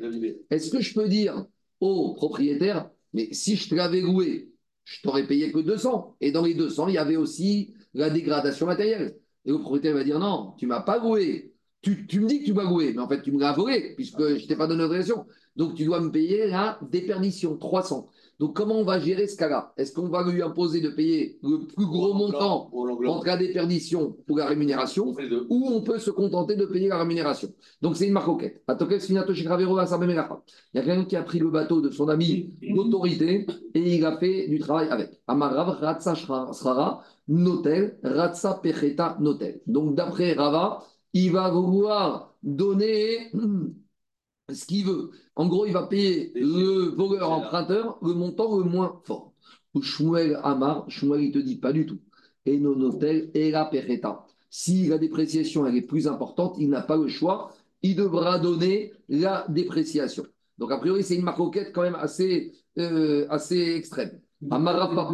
Quoi? Non, rien des deux. Rien des deux, parce que dans l'un, il y a, il y a l'autre qui est inclus. Si, si tu payes l'utilisation du bateau, c'est 200 euros. Si tu vois qu'après l'utilisation du bateau, il y a une perte de valeur de, 300, de c'est 300. Donc, d'après Rav, il choisit le montant qu'il veut donner. Donc, il va payer le montant moins important. D'après Shmuel, si le montant de la dépréciation est plus important, il est obligé de payer. Amara Papa, Rav Papa, il te dit obligé. Il n'y a pas de Gagra. On va regarder, est-ce que ce bateau, il était alloué pour être utilisé? Si on a affaire à un propriétaire d'un bateau qui loue son bateau, alors l'emprunteur, voleur, il peut dire, il était alloué, donc je te donne le loyer. Mais s'il n'était pas alloué, là, Vadaï qui ne peut pas avoir l'option de payer le loyer. Donc, ce n'est pas une maroquette. On va regarder est-ce que ce bateau était alloué. Parce que si de toute façon il était alloué, même si je ne t'ai pas demandé l'autorisation, au final, comme il était alloué, je te donne ça. C'est ça qui te dit. Adavida Vinagra. Pourquoi c'est pas la même chose que la maison? Alors, parce qu'avec le bateau, n'importe quelle utilisation du bateau, il affaiblit le bateau. Tandis que dans la maison, il n'y a pas dans un bateau une notion de faire tourner le bateau. Le bateau, tu l'utilises, tu vas le facturer, il va l'affaiblir. Donc, il n'y a pas de différence. Deuxième différence. Dans les deux cas, on peut dire que le bateau était alloué. Et avec tout ça, pourquoi ils sont en marcoquette Rav et Shmuel? On va regarder quelle était la kavana de l'utilisateur voleur. Dans un cas, il voulait l'utiliser pour l'utiliser, dans l'autre cas, il voulait le voler. Donc, quand est-ce qu'il peut avoir l'opportunité de payer la somme des moins des deux? Quand on voit, on va avoir des témoins qu'il cherchait partout à louer un bateau et que ce bateau qu'il a trouvé, c'est celui-là, mais il n'a pas trouvé de propriétaire pour une autorisation. Mais par exemple, si on voit que ce monsieur n'a jamais cherché bateau à louer, va d'ailleurs qui était une kavana de Gezel, s'il y a une carence diesel, il est obligé de payer le montant le plus important. Pourquoi tu ne dirais pas que l'emprunteur qui le fait d'une manière unilatérale, c'est considéré comme un gazlan aussi Et c'est fini. Si, Et il le fait d'une manière unilatérale. Moi, je ne peux pas t'emprunter quelque chose que tu ne vas pas payer. mais si tu vois que le bateau était agoué, et si tu vois qu'il y a marqué le bateau agoué, le propriétaire, tu vas lui dire de toute façon, tu veux louer le bateau, alors je te paye la location. Tu, tu- on- on- à nouveau, on ne peut pas regarder que la cavana du voleur. Je, je sais que ces marottes, elles sont un peu, elles sont un peu particulières. Parce que quelque part, on rentre dans la vie du, du propriétaire, il peut te dire, attends, de quoi je me mêle? Tu sais, c'est l'histoire aussi de la vente forcée. Quand il y a un téléphone qui est à vendre, et il y a un monsieur qui rentre et qui voit le prix du téléphone, il paye l'argent pour le téléphone de force. Et le vendeur dit, je ne veux pas te le vendre. Et on a dit que ça, c'est pas un gazgan ni un galab, c'est un khamsan. C'est un achat violent. L'achat, il a lieu. Alpi dit, Alpi Moussar, c'est pas idéal. Mais tu peux pas nier que monsieur veut vendre son téléphone. À part où tu veux, à partir où tu veux vendre, tu as eu ton prix, qu'est-ce que ça dérange que je l'achète moi ou que quelqu'un d'autre l'achète. Donc ici, c'est ça qu'on te dit. Si il y Et- a alloué chez le propriétaire, le euh, locataire voleur pourra dire, de toute façon, tu veux louer, je te paye la location. Que si le loup, il y a une assurance qui joue, s'il y a un contrat de location. S'il n'y a pas de contrat de location, il, y a des pertes. J'entends. Rentres pas déjà dans les. Allez, on continue. Rabotaï, les dapim, ils sont bons dans Baba Mitzi, on avance. Gazag Mabéavinitbak. On a dit, si tu as volé une pièce, et la pièce, maintenant, elle s'est fendue. Donc, à l'époque, les pièces étaient en métal. Le métal, il a rouillé. La pièce, maintenant, elle est fendue. Alors, qu'est-ce qu'on a dit dans la Mishnah? On a dit que tu as volé une pièce et elle s'est fendue. Tu dis au le voleur, dit au propriétaire Tiens ta pièce. Are shelcha lefanecha. Et on avait dit un deuxième cas. ma- Non, mais regarde, j'ai inversé. Quand la pièce, elle s'est fendue, il doit lui rendre comme elle valait au moment du vol, donc la valeur pleine. Par contre, si la pièce, elle a été invalidée par le gouvernement, par la Banque centrale, là, le voleur, il peut dire au propriétaire Je t'ai volé une pièce, voilà ta pièce. Donc, on a deux cas différents. Amaravuna, Nizdak, Nizdak Mamash, Nifsal, Pesalto Malkrouch. Pour Ravuna, c'est deux cas différents. Nizdak, c'est la pièce qui s'est fondue. Là, le voleur, il doit rendre une pièce intacte, la valeur d'une pièce intacte. Et le deuxième cas, c'est quand la pièce elle a été invalidée par le gouvernement, là, le voleur, il peut dire au, au propriétaire, voilà ta pièce. Ça, c'est c'est c'est plutôt l'inverse, non? Attends, Parce que la première, c'est Mazal, c'est sans Mazal que la pièce est fendue. Le deuxième, c'est pas sans Mazal. Il Ah aurait oui, pu pourquoi- l'échanger. pourquoi dans la deuxième, c'est pas le Mazal? Le Mazal aussi. Parce qu'il aurait pu changer, il n'avait pas la pièce pour la changer. Quelqu'un qui avait du franc la veille d'une dévaluation, c'est son Mazal qu'il a tout son argent il a été dévalué. Mais il aurait pu le changer avant la De la même manière, la dévaluation. pièce, la pièce, il aurait pu la changer avant qu'elle se fende. Il aurait été dans un, dans un bureau de change, il l'aurait acheté avec et personne ne s'est rien rendu Donc, compte. dans les deux cas, il ne peut pas lui rendre ce qui est, ce qui est, qui est équivalent. Parce que pour la- pour l'or, il aurait pu changer en or. Non, mais non, j'ent- j'entends. Il avait la pièce chez lui. D'accord, mais tu peux pas. Le problème, c'est que tu peux dire aussi d'un autre côté, c'est le mauvais mazal du voleur. Si le voleur avait eu de la la pièce ne serait pas fondue dans ses mains. Toi, tu, toi, tu regardes le, maz- le mauvais mazal du propriétaire. Pourquoi tu ne regardes pas le mauvais mazal du gazlan Euh, Je peux dire des deux côtés. Vera Viuda, et, et quelque part, c'est plus moral de parler d'un mauvais mazal du voleur que de pénaliser le propriétaire. Donc, ça, c'est Ravouda. On peut même imaginer qu'il lui rend parce qu'il est Et deuxième cas, c'est Ravouda. Ravouda Amar, il te dit non. Pesalto malchot name ainu nizdak. Quand on te parle d'une pièce fendue, c'est même une pièce qui n'est plus échangeable, invalidée par les autorités. Alors, dit Agmara, si pour Ravuna, l'invalidation de la Banque centrale, c'est comme la pièce fendue, c'est quoi la vraie invalidation? Et là. Explication. Par exemple, demain, l'Iran, il va dire on ne reçoit plus les dollars. D'accord? Donc, si tu es en Iran, les dollars, tu peux pas dire euh, ils valent plus rien. C'est vrai. Mais le voleur, il peut dire au propriétaire voilà tes dollars. Et en Iran, ça vaut rien. C'est vrai. Mais va en Amérique et ils valent quelque chose. D'après Ravuna, quand la pièce elle est totalement invalidée ou qu'elle est fondue, c'est la même chose. Le voleur, il doit rendre la vraie valeur d'origine. Et quand est-ce que pour Ravuna, le voleur, il peut dire tiens ta pièce C'est quand la pièce, elle est invalidée dans un état, mais qu'elle est valable dans un autre état. Là. Donc pour pouvoir dire à Rechel il faut que la pièce, quelque part, elle soit, elle ait une valeur. Mais si elle ne vaut Donc, si ce n'est pas le cas, c'était pas valable. c'est pas valable. Alors, ça, c'est Ravuna. Alors maintenant, on a deux avis. On a Raviuda qui fait la différence entre la pièce fendue et la pièce invalidée. Et Raviuda qui te dit fendue et invalidée totalement, c'est la même chose. Et invalidé, où le voleur peut dire tiens ta pièce, c'est quand c'est invalidé que dans un état. Alors, on va embêter les deux. D'après toi, qui dit que quoi? Que invalidé, c'est quoi? C'est quand c'est invalidé par le gouvernement. Alors, il lui dit, je ne comprends pas. Invalidé par le gouvernement, il peut dire au propriétaire, tiens ta pièce. Alors, pourquoi on ne dit pas pareil? Dit l'Agmara, arrêt perot. Quand on a des fruits, et qui ont pourri, il y a une du vin qui a tourné, des ripesal tomal c'est comme du vin pourri et des récoltes pourries. C'est comme quand le gouvernement il a dit ta pièce ne vaut rien. Pourquoi? Parce que c'est le même concept, plus d'utilité. De la même manière qu'un vin tourné, je ne peux rien en faire. Une récolte pourrie, je ne peux rien en faire. C'est comme une pièce qui n'a plus de, qui ne vaut plus rien. Donc pourquoi dans un cas, on te dit que tu peux rendre la pièce et dans l'autre cas, tu dois payer comme la valeur? Si tu dis que c'est les mêmes situations, il lui a dit Katanem il a dit il y a une différence. Amareatam nishtani tamo nishtane. Dans le cas du vin et dans le cas de la récolte, Visuellement. visuellement, tout a changé. Et le goût et l'odeur. Tandis que quand j'ai une pièce qui a été invalidée, la pièce, elle est intacte. Juste quand tu vas à la banque, ils la connaissent plus. Je ne peux pas comparer les deux cas. Il y a une petite nuance très fine. Dans le cas des récoltes qui ont pourri, quand je vois ces récoltes, ça pue. Et ils sont plus aussi verts les raisins qu'avant. Et alors que dans le cas de la pièce, la pièce, c'est la même, la même effigie, elle brille comme avant. Juste le gouvernement a dit, on accepte plus ces pièces. Amaré Ravaï Rabiuda. Maintenant, on embête Rabiuda. Rabiuda, il a dit que quoi? que pièce fendue, c'est comme interdiction par tous les gouvernements, et pièce euh, invalidée, c'est invalidé dans un endroit et valable dans l'autre. Ah D'après toi, des Amarta. D'après toi, D'après toi, que quand le gouvernement a invalidé la pièce, c'est comme une pièce qui est fendue et on doit rendre la valeur d'origine. Arrête, Trouma Benitmet, mais la Trouma qui est invalidée, qui est devenue impure. C'est comme une pièce de monnaie qui est invalidée par le gouvernement. Quelle différence? Regardez, la pièce, mon dollar, c'est mon dollar, mais plus personne n'accepte. C'est comme la Trouma, c'est la Trouma mais elle est impure. Extérieurement, tout est pareil, c'est la même chose. Juste, il y en a la Trouma, spirituellement, elle est impure, mais la, la Trouma, la Touma, c'est une notion pas palpable.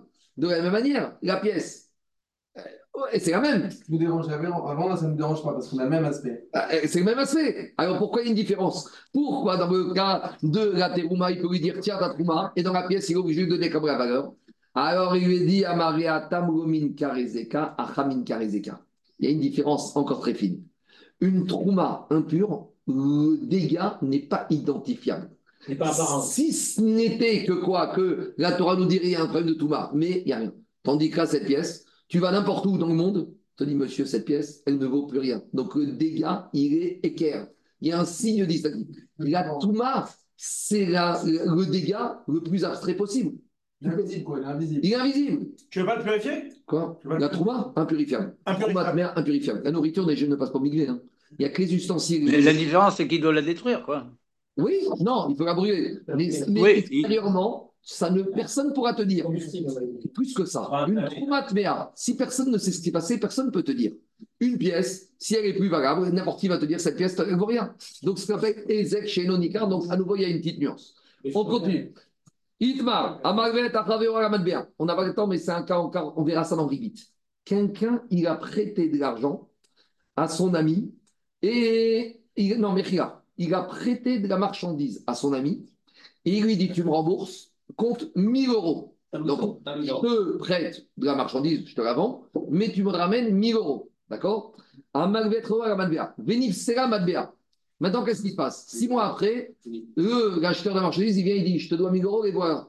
Mais entre-temps, les 1000 euros, ils sont inchangeables sur aucune banque, dans aucune banque centrale. Il dit, moi, tu m'as demandé 1000 euros, et voilà tes 1000 euros? Ah oui, mais d'un autre côté, je peux dire, je t'ai demandé la valeur de 1000 euros, pas les pièces. Donc, je sais que nous, ça ne nous parle plus. Mais à l'époque, les pièces, Ah le pièce, c'est comme le louis d'or, Ouais. c'est la valeur. Il n'y a pas longtemps, la monnaie argentine, elle s'est elle s'est dévaluée. Non, c'est pareil, c'est encore. mille- mille- mille- C'est vaut- On y va à Rabotaille. À l'époque, c'était le grammage. Donc, Amalvet, Ravero Lamadbea, s'il lui a prêté à son ami de la marchandise, et il lui a dit en contrepartie, tu me rembourseras cette somme d'argent. Venif Seramadbea, entre-temps, la monnaie, elle ne vaut plus rien. Ravamar, alors Ravi te dit, Noten, Ayot il doit lui rembourser la valeur. Parce que quand il lui a dit, je te prête la marchandise sur ça, c'était pas par rapport à une valeur, c'était pas par rapport à une pièce précise, c'était par rapport à une valeur. Mais Dirachi, s'il lui avait prêté 1000 euros, il peut lui rendre les 1000 euros. Ça n'est que parce que c'est une marchandise et qu'il a dit en contrepartie de l'argent qu'on parle de valeur. Mais s'il lui avait prêté 1000 euros, il lui rend 1000 euros. Donc Ravi te dit, ici, ça n'est que parce que c'est de la marchandise. Ou Shmuel Amar, et Shmuel, il peut lui dire, Yachov Margo l'er Otsio Bemeshan.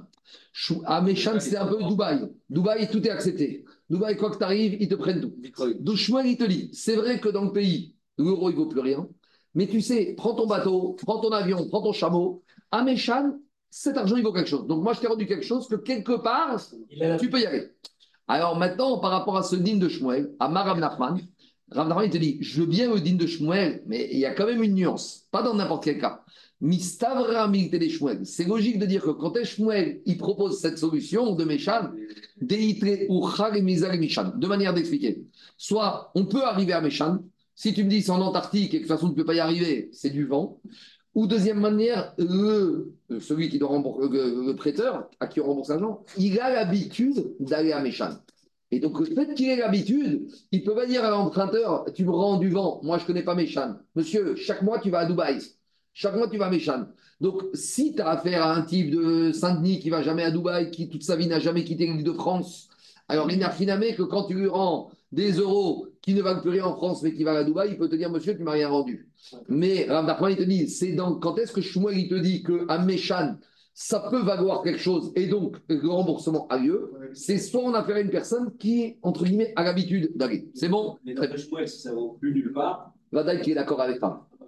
Mais là, il te dit à partir du moment où ça ne vaut pas ici, mais ça peut vous voir quelque part, alors ça marche. Mais Rav Nachman, il te dit attention, à condition que le monsieur, il va là-bas, mais tu ne peux pas imposer à. Ouais, ouais. Ah, qui n'a jamais été. Je dit, le type qui n'est jamais sorti de l'île de France, tu vas lui dire, va à Dubaï, il va dire, attends, tu me parles d'aller sur la Lune. D'accord? On continue. Dit Agmar, alors, avaletri au chag, etivé raval Rav Nachman. On objecte Rava, il objecte à Rav Nachman cette nuance qu'il a donnée dans le digne de Shmuel. Et qu'est-ce qu'il objecte? Alors, on parle de quoi Du Maaser Sheni? Le Maaser Sheni, il y a marqué dans la Torah, c'est tout le monde connaît Maaser Sheni. J'ai 100 kilos de tomates à Tel Aviv, et sur les 100 kilos de tomates, je dois, donner, je dois prendre 10 kilos de tomates et les manger à Jérusalem. Le problème, c'est que je n'ai pas envie de me taper 10 kilos de tomates jusqu'à Jérusalem, donc je fais Pidion. Pidion, je vais les transférer sur une pièce d'argent. Dans la Torah, il est marqué Sarta Bakesef, il faut une pièce avec une effigie. Effigie, c'est une pièce qui, est, qui a une valeur. Et sous-entendu qui a une valeur même disponible, et même qui soit disponible quelque part à Jérusalem.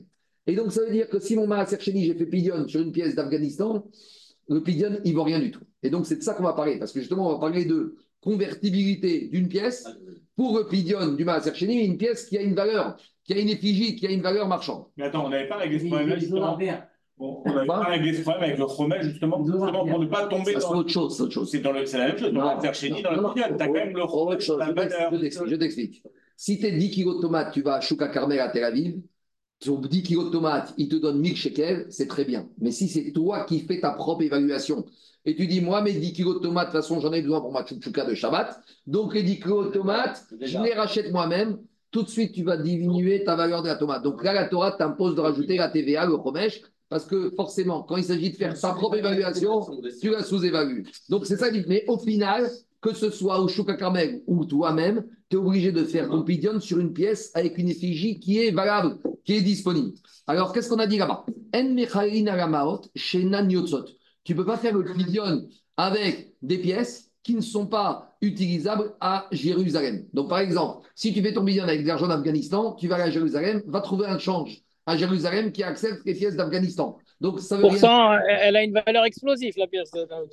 Bon, je ne sais pas. En tout cas, Rachid te dit, Klal Birushalayim. Tu n'as aucun bureau de change qui prend cette monnaie. Et pourquoi ça passe pas? Dego Kesef Tsura Karinabe. La Torah il te fait pidion avec une pièce qui a une forme. Une pièce qui n'est pas monnayable à Jérusalem, c'est du vent, ça vient. Très bien. Alors, Ketsan, la il donne des exemples. Ayuo Maot Kozviot Irushamiot. S'il avait des pièces de l'époque de Ben Koziva, vous savez, à l'époque de Rabbi Akiva, il y a quelqu'un qui s'est appelé Bar, Ko- Bar Korba, après qui a appelé Bar, Ko- Bar- Bar Koziva, on y en a qui disent que ça devait être le Mashiach, etc. En tout cas, c'était des vieilles pièces de l'époque qui, en gros, n'ont plus du tout de valeur. Tu vas au bureau de change Jérusalem avec ta pièce de Bar Koziva, personne ne te la prend. Au Shermelachim Arishonim, où tu vas ramener une pièce de Charlemagne à Jérusalem, le changeur, il va dire Charlemagne, je ne connais pas, euh, amène-moi quelque chose de concret. Donc, avec des pièces comme ça, ça passe pas. Donc, des pièces comme ça, des pièces comme ça, ça passe pas. Mais j'en déduis. Comme ça, ça passe pas. Ah, chez Acharonim, Doumia Derishonim, Macharim. Mais si c'est des pièces qui de nos jours sortent, ça veut dire que quoi? Elles sortent pas ici à Jérusalem, mais elles peuvent sortir ailleurs. Là, a priori, ça pourrait passer. Donc, c'est une question contre Shmuel, parce que Shmuel, lui, il te dit quoi? Même si maintenant, j'ai pas. Imaginons que c'est des pièces que je peux changer en Afrique du Sud. Va eux rendre en africain. Maintenant, moi, j'ai jamais mis les pieds en Afrique du Sud. Je mettrai pas les pieds, surtout avec ce qui s'est passé. Et a priori, tu vois le Gabraïta, que du moment qu'en Afrique du Sud, ça peut passer, ça passe. Alors que toi, tu vas pas là-bas et que tu n'as rien à faire là-bas. Et il n'y a même plus de Hérald qui va en Afrique du Sud. Alors, a priori, c'est une question contre Rav Nachman qui disait que pour Shmuel, si il faut à Dafka pouvoir aller là-bas, et si on te dit même si tu ne vas pas là-bas, tu peux le faire. Dit Agmara, Amare, Achab, Maskinan, Kishen, Magruyot, Makpidot, Zo, Agzo. Explication. Quand on interdit dans un pays une, la- la- le transfert, la valeur, la convertibilité d'une monnaie, des fois, il y a des pays, ils disent ici, tu ne changes pas. Mais que tu changes notre monnaie ailleurs, ça ne nous dérange pas. Donc, parce qu'il faut comprendre la chose suivante qu'une monnaie d'un pays, au final, elle revient toujours dans le pays. Vous savez l'histoire des chèques à l'époque, les magouilles, que les gens ils prenaient des chèques français, ils les encaissaient à Jérusalem-Est contre de l'espèce. Comment ils se sont fait attraper? Parce qu'un chèque émis d'une banque française, il revient toujours à la Banque de France. Il va toujours à la Banque de France. Alors, même si aujourd'hui, on nous dit que la France, elle ne veut pas que tu fasses des chèques en France, elle peut encore dire les chèques qui seront émis à l'étranger, je les encaisserai. Mais des fois, le pays peut te dire à l'époque, la pièce, aujourd'hui dans ce pays, elle ne vaut plus rien. Et même si elle revient d'un pays étranger, elle ne vaudra plus rien. Donc, c'est le même système qu'il y a aujourd'hui, il y avait à l'époque. L'État américain, des fois, il a ça avec le dollar. Il te dit un dollar qui arrive d'Iran ou d'Irak, on n'en veut pas. Et des fois, ils acceptent que soit converti. Donc, dit l'Agmara comme ça. L'Agmara il dit Achab et cette braïta qu'on a ramenée, avec laquelle tu m'as embêté avec ces pièces, qu'ils peuvent servir là-bas. Dans quel cas on parle? On parle dans quoi? On parle chez Malchut Malpidot Zoexo.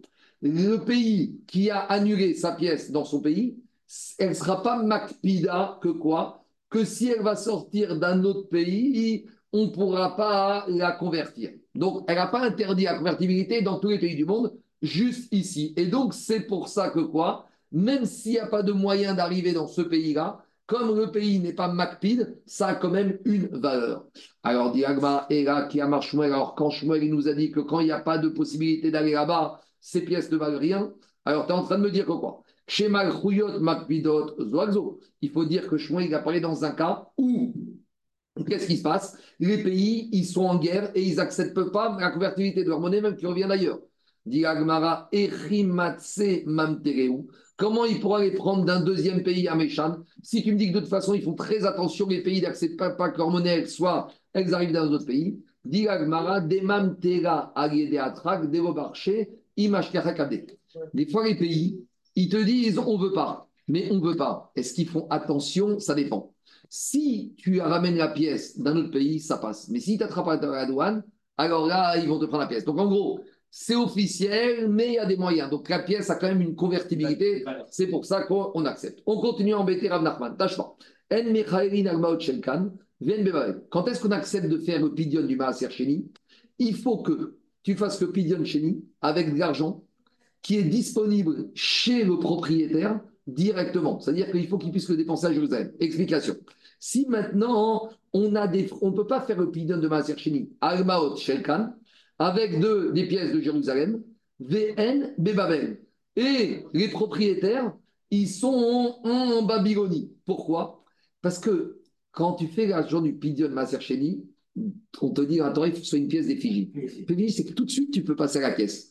Mais si maintenant je suis en Babylonie avec des pièces d'Israël, en Babylonie, des pièces d'Israël, ne sert à rien. C'est vrai que potentiellement, quand j'arrive à Jérusalem, la Torah, elle veut tu fasses le pidion avec de l'argent que techniquement, il a tout de suite une valeur marchande. Or, ici maintenant, ça n'a pas de valeur marchande. Inversement. Shel Babel, VNCAN, de la même manière, si j'ai des pièces de Babylonie, mais le propriétaire, il se trouve avec l'argent où? À Jérusalem. À nouveau, c'est pas possible. Par contre, Shel Babel, Babel, si le monsieur est en Babylonie, avec ses pièces en Babylonie, pourquoi il peut faire pidion? Parce que, étant donné que physiquement, il est en Babylonie, avec des pièces babyloniennes, il peut faire pidion et acheter de la marchandise, acheter tout ce qu'il veut. Mais toi, tu manges à Jérusalem, donc je ne comprends pas J'entends, ça. j'entends, j'entends. Mais l'idée, c'est que quand il fait le pidion, il faut que cet argent, il correspond à quelque chose. Mais il en fait quoi après? Ça, c'est c'est pas il va en faire. Potentiellement, il faut qu'il puisse en faire. Par exemple, il va faire un troc avec autre chose. Il peut faire un troc. Mais, Il va manger. non, mais attendez, attendez, attendez. Ton erreur. Ton erreur. Il ne va pas acheter quelque chose. Il faut que s'il veuille, il puisse. Il ne faut pas le faire.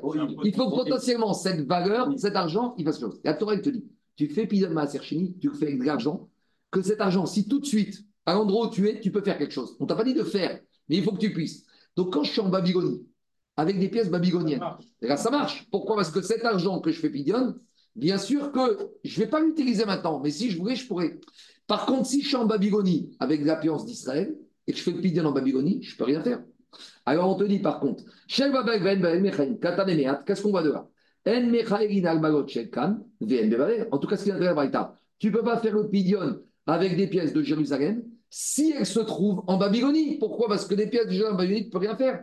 Afal Gav, des Sophorim et et on te dit, et même si au final, tu vas monter de Babylonie à Jérusalem, donc tu vas me dire, mais qu'est-ce qui te dérange? Je suis en Babylonie, je fais mon Pidon avec des shekels, mais de toute façon, dans un mois, j'arrive à Jérusalem, mais shekels. Oui, Oui, mais le jour où tu as fait en Babylonie, tes shekels, ils ne servent à rien. Donc, tu n'as pas fait Pidion. Pidion, il faut faire sur Kesef de l'argent qui est une soura. L'argent qui est une soura, c'est de l'argent que, où qu'il soit, tu peux l'utiliser. Donc, à nouveau, c'est une question contre Rav Nachman. À nouveau, de quoi on parle dans cette braïta? Chez Malchuyot, Malpidot. Comme les pays, ils n'acceptent pas, en Babylonie, on n'accepte pas les shekels, et en shekel en Babylonie, ça n'a pas de valeur. Mais si en Babylonie, ils accepteraient l'argent israélien, tu peux le faire en Babylonie. Les pays adoptant le contrôle des champs. Parce que c'est monnayable. Il y a Richel Babel, BNB Babel et Maïchazou. Alors, Diagma, si c'est comme ça, quand tu as le monsieur en Babel, avec ses pièces en Babel, si tu me dis que les pays, ils sont, euh, ils sont, il y a le contrôle d'échange et tu ne veux rien faire, à quoi ça sert? Pourtant, la Braïta, on t'a dit que ça passe. Hazou des Avin ou Masik. Voilà la réponse à ta question, Anthony. Je suis en Babylonie. J'avais mon Maaser Chéni. J'ai fait Pidion sur de l'argent babylonien. Très bien, mais maintenant en Babylonie, on est en contrôle d'échange. Avec cet argent babylonien babylonien, j'achète un animal. Cet animal, je le monte à Jérusalem. À Jérusalem, je vends l'animal contre des shekels. Et ces shekels, je les mange pour mon marchand de Maaser Chéni. L'animal, il est, il est, euh, il est mort. Non, il n'y a pas de moral. L'animal est momentanément de la contrepartie de l'argent de Maaser Chéni, que je devrais reconvertir en Maaser Chéni en argent quand j'arrive à Jérusalem. Mais attends, les Rachamim, ils ont prévu des aménagements parce qu'à l'époque, c'était compliqué avec ces histoires de change. Juste, je termine. Dis la Gemara, Vea Tanya, Itkinu Sheyu Amot Yotzot Beoshim Mipnekar. Pourtant, on a enseigné dans. Qu'est-ce qu'on a vu dans la Que les pièces, qu'on ne peut pas faire des pièces de Babylonie à- pour Jérusalem. Pourtant, on a vu dans une Braïta que quoi? Que à Jérusalem, on avait fait une takana. Que tout l'argent du monde entier, on peut le changer. Il a une valeur. Donc, à nouveau, et Ratosot dit que c'était à l'époque, côté, à cause du Maaser, du, du Machatzit Shekel. Le Machatzit Shekel, il y avait des juifs du monde entier. Et les trésoriers du Beth Amikdash allaient dans le monde entier. Et chacun donnait, ici, on allait donner des euros, et l'autre des dirhams, et l'autre des, des randes. Alors, ils ont dit, tout l'argent, même l'étranger à Jérusalem, bureau de change international, on accepte tout. Et pourtant, Dieu met la Braïta qu'on n'accepte pas. Amarabizera, Lokashia, Kan Bisman, d'Israël, Takifa ou Motorgam, Kan. Ça dépend dans quel cas on parle. Quand le peuple juif, avait la, la maîtrise à Jérusalem, il avait décrété que toutes les pièces du monde sont convertibles à Jérusalem, donc toutes les pièces pouvaient convenir pour le pidon du Maaser. Mais après qu'on n'avait plus la main sur Jérusalem, ou là, à Jérusalem, on n'acceptait pas toutes les pièces. Si tu fais ton pidon Maaser Sheni à Babylonie avec des personnes qui ne veulent pas à Jérusalem, tu n'as rien fait du tout. C'est ça l'explication de la C'est un Braïta. truc que j'ai pas compris. Le, le, le Maaser tu dois aller, tu dois prendre de, de- de l'argent, tu dois aller consommer de la nourriture.